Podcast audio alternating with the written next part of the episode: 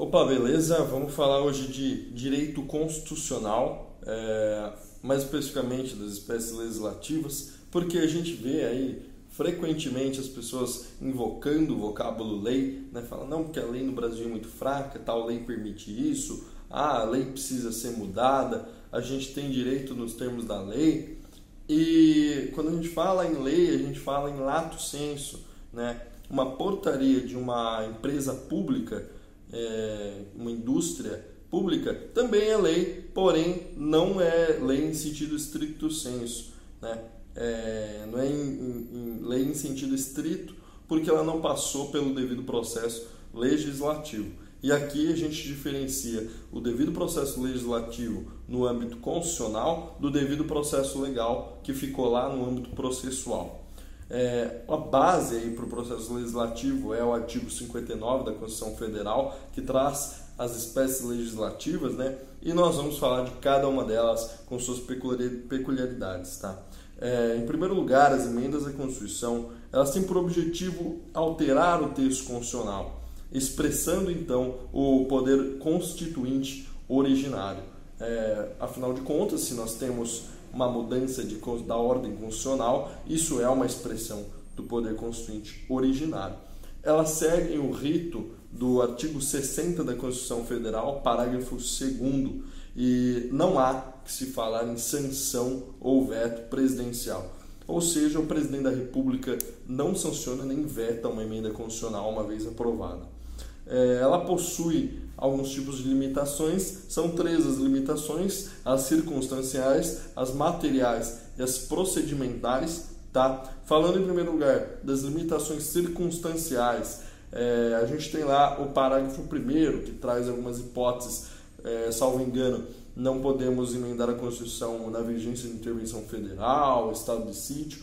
É, claro, como eu sempre falo, acompanhem o código, acompanhem o, o texto para vocês terem certeza. É, possui sim limitações materiais que estão expressas no parágrafo 4 nas cláusulas Petra. Então, nenhuma emenda constitucional pode ser em sentido de abolir o pacto federativo. Ou seja, é, não é necessário é, que nós atentemos é, veementemente contra as cláusulas pétreas, mas qualquer é, qualquer sentido de abolir ou de atenuar os direitos expressos pelas cláusulas pétreas já são limitações materiais. É, e aí, por exemplo, o pacto federativo. Se a gente fala que, por exemplo, os municípios é, podem ser extintos, isso já é uma, uma afronta ao pacto federativo. Então, nós não precisamos necessariamente elaborar um texto assim. É, fica vedado o Pacto Federativo. Isso é claro uma atenta ao Pacto Federativo, obviamente. Mas qualquer outra, é, qualquer outra lei que faça a mínima interferência nas cláusulas pétreas já são é, limitações materiais e não podem ser é, aprovadas, não podem emendar a Constituição. Elas também possuem as limitações procedimentais, nos termos do parágrafo 5. É, e aí a gente lembra que uma sessão legislativa é, um, é basicamente um ano de trabalho do Poder Legislativo. E aí, nesse caso, nos termos do parágrafo 5 do artigo 60, não pode ser votada uma mesma emenda constitucional já rejeitada na mesma sessão legislativa. Deve-se aguardar a próxima sessão legislativa para que seja votada essa emenda constitucional.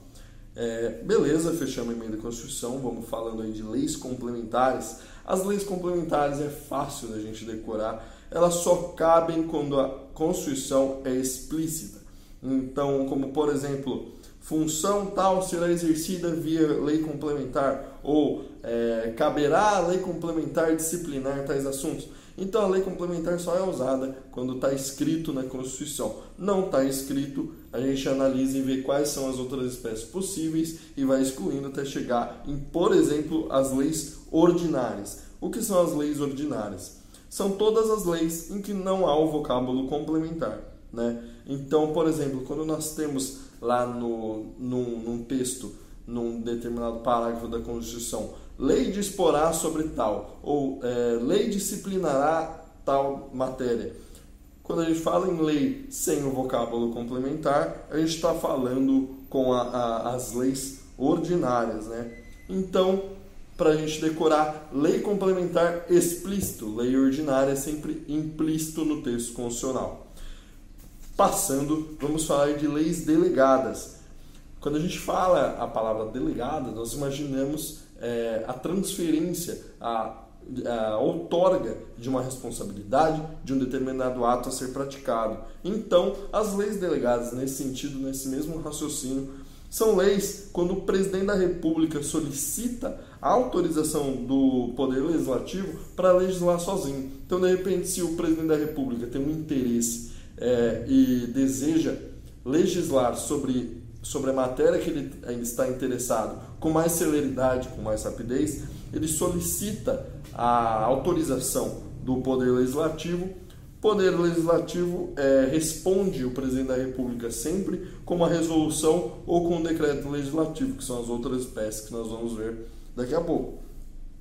E aí, é, nos termos do artigo 49 da Constituição Federal, inciso 5, caso o presidente é, ultrapasse os limites estabelecidos aí pelo Poder Legislativo para legislar, o Congresso Nacional deve sustar os atos normativos do presidente. Sustar, a gente sabe que é suspender. Então, o presidente passou dos limites, o Congresso Nacional vai lá e susta os efeitos, os atos do presidente, nos termos do artigo 49, inciso 5. É, falando de medidas provisórias, depois a gente fala de decretos legislativos e resoluções. As medidas provisórias são dispositivos extremamente delicados, ao passo que, por exemplo, a medida provisória que permitiu que o Collor fizesse aquela cagada incrível que ele fez, né? Aquele, aquela obra de arte monumental da desgraça, e as medidas provisórias são editadas pelo presidente da República e precisam necessariamente sempre é, tratar de temas relevantes e urgentes. Então, os requisitos para a gente apresentar uma medida provisória é a relevância e a urgência do tema. É, as medidas provisórias elas têm eficácia imediata, esse é o diferencial delas. E aí tem é, eficácia imediata é, a votação, a, a aprovação da medida provisória como lei é posterior. Se aprovada pelo Congresso Nacional, ela é convertida em lei ordinária e, se não for aprovada, perde a eficácia. É, nós temos um procedimento muito é, estrito para divulgação, para transformação das leis, é, para transformação das medidas provisórias em leis ordinárias nos termos seguintes. Nas primeiras 48 horas da edição da medida provisória, a gente forma uma comissão mista que toma ciência da medida provisória. Então, é, nos primeiros dois dias de vigência da medida provisória, já tem uma comissão mista que vai tomar ciência do que está tratando aquela medida provisória. Passados cinco dias, essa comissão mista que tomou ciência pode emendar a medida provisória, ela pode alterar, pode fazer sugestões, pode fazer sugestões de diminuir os efeitos ou mudar os efeitos. E aí, passados mais cinco dias, a comissão passa a dar pareceres sobre a medida provisória. Entretanto, se houver inércia até o 45º dia de, da edição da medida provisória, é, tranca-se a pauta no Congresso Nacional, ou seja, nada será votado no Congresso Nacional senão a medida provisória. Ela deve ser discutida e votada. Afinal de contas, ela está com a eficácia, ela está vigendo sem necessariamente ter sido votada. É, havendo inércia, novamente, até o. Como que fala isso? O sexagésimo? Até o, o dia 60 da edição, nós temos uma prorrogação automática do prazo para votação por mais 60 dias. E aí, passados esses 120 dias no total, se ela for aprovada, vira lei ordinária. Se não for aprovada, o Congresso Nacional tem mais 60 dias para oferecer um decreto legislativo é, que regulamenta os fatos e atos jurídicos ocorridos ao tempo que a medida provisória vigorou. Então, é, nós temos aí a vigência da medida provisória. Quando ela termina a vigência por falta de votação, é, por, por rejeição, né? É, todos os atos que foram praticados é, durante a vigência da medida provisória precisam ser disciplinados. E aí o Congresso Nacional tem a oportunidade, tem a possibilidade de oferecer um decreto legislativo para regulamentar todo esse período e esses fatos e atos ocorridos no tempo da vigência da medida provisória. Caso ele não faça isso, os atos e fatos é, ora ocorridos são válidos para todos os efeitos. Né? As medidas provisórias também é muito legal a gente lembrar que tem limitações materiais nos termos do artigo 62, parágrafo 2 da Constituição. Deem uma lida, afinal de contas, ver só o vídeo nunca é suficiente. E aí, é, vamos falar de novo de decretos legislativos e resoluções, que estamos falando é, há muito tempo.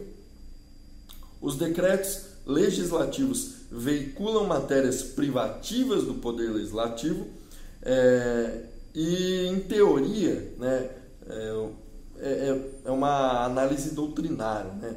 Decreto legislativo serve para regulamentar matéria com efeito externo, é, mas sempre na prática nós devemos observar o regimento da casa é, de onde é, sai o decreto legislativo. Ou seja, em regra, observe o regimento interno da casa de origem do decreto legislativo. Né? E jamais confundam decreto legislativo com decreto-lei e nem confundam com decreto apenas. O decreto-lei ele não existe mais hoje no ordenamento normativo constitucional, veio a ser substituído pela medida provisória e também não podemos confundir decreto legislativo com decreto, que veiculam matérias privativas do presidente da República nos termos do artigo 84, inciso 4, tá? E por último, finalizando, as resoluções. As resoluções veiculam matérias privativas do Poder Legislativo em teoria, em doutrina, com um efeito interno, ad internum, mas na prática, novamente, devemos observar o regimento interno da Casa que disciplinará aonde cabe decreto legislativo e onde cabe resolução. Essa foi a aula de é, direito constitucional, parte de espécies legislativas, eu espero, eu espero que vocês tenham gostado.